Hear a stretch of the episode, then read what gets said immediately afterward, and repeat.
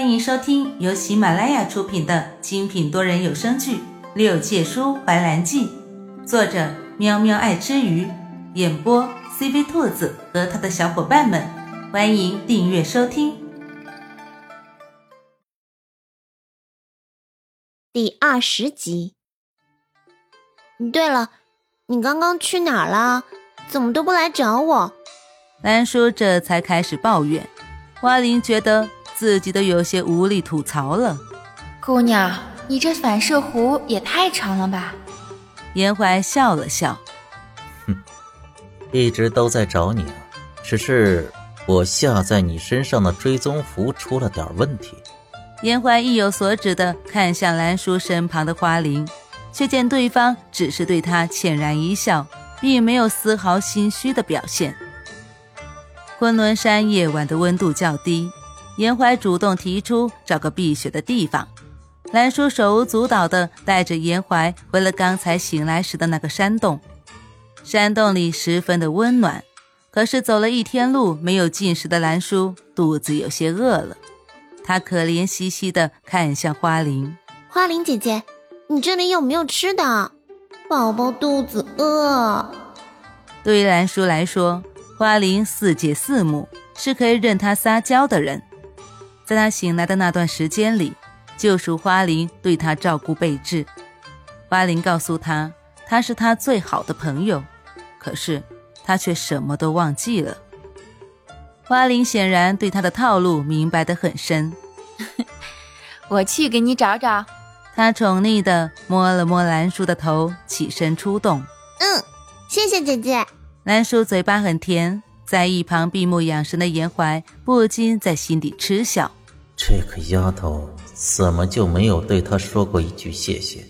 果然是亲疏有别呀。然而，在这雪山之上，又怎么可能会有什么能食的活物？花灵在山上转了一圈，随后寻了个隐秘的地方，将手指贴近嘴边，吹成哨响。很快，一只雪白的狐雁飞到他面前，落在他手臂上。去找找附近有什么活物。狐雁通灵，扇动着翅膀就飞离他的手臂，片刻之后又飞了回来。花灵跟着狐雁来到一片冰池，冰池之下隐隐可见有鱼儿在游动。花灵将冰破开，狐雁直冲向下，掠过冰冷的池面，尖锐的嘴角上衔着一只肥硕的鱼。如此以往，收获颇丰。花灵将鱼带回去的时候，严怀不在了。而兰叔等得昏昏欲睡。咦，严怀上神呢？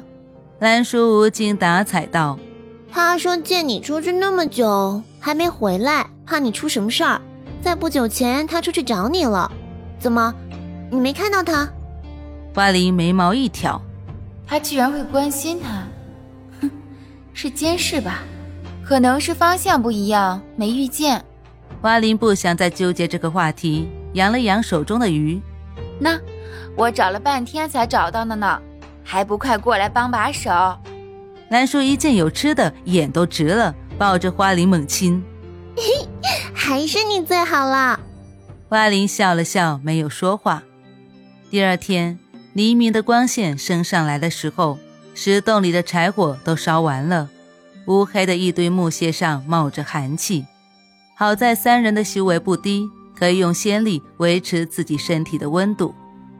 天大亮之后，严怀本想将兰叔托给花灵，让花灵将他带回琼山，可是对花灵不放心，也就没有提出，而是将他二人都带去昆仑山巅的雪山。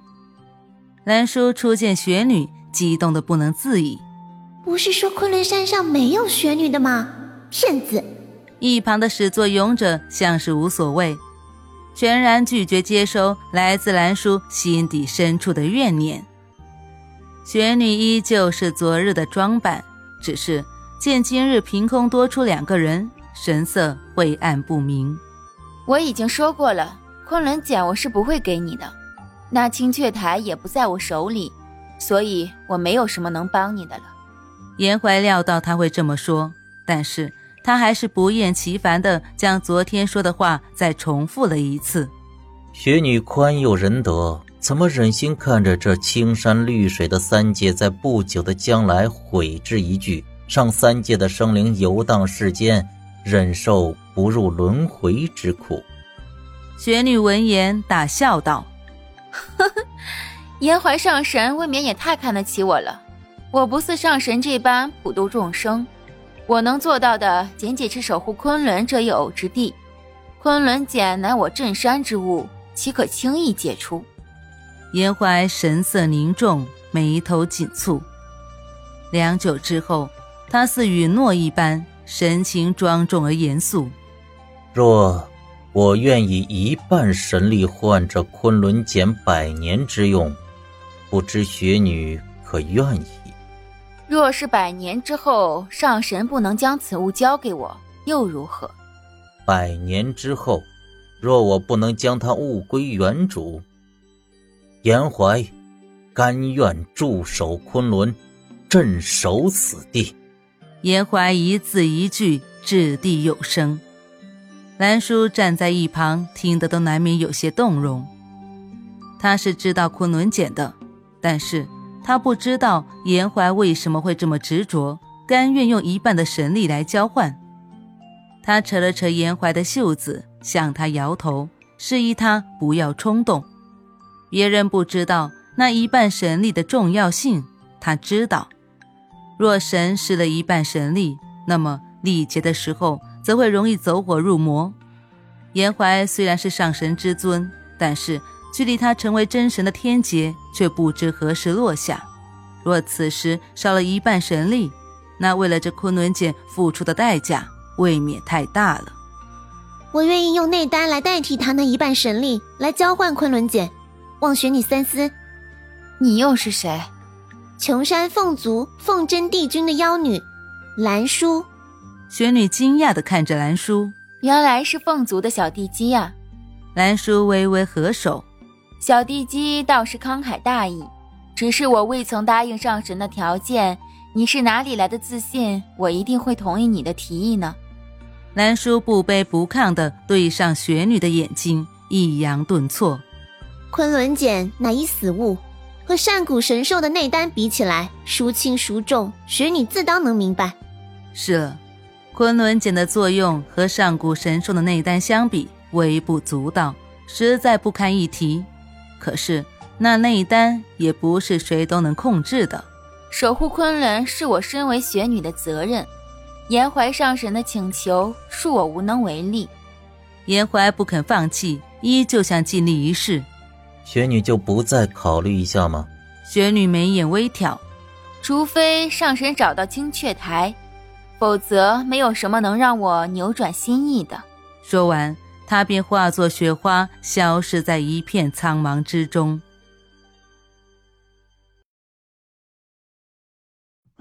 本集播讲完毕，喜欢的话记得点击订阅哦，关注主播，下集更精彩哦。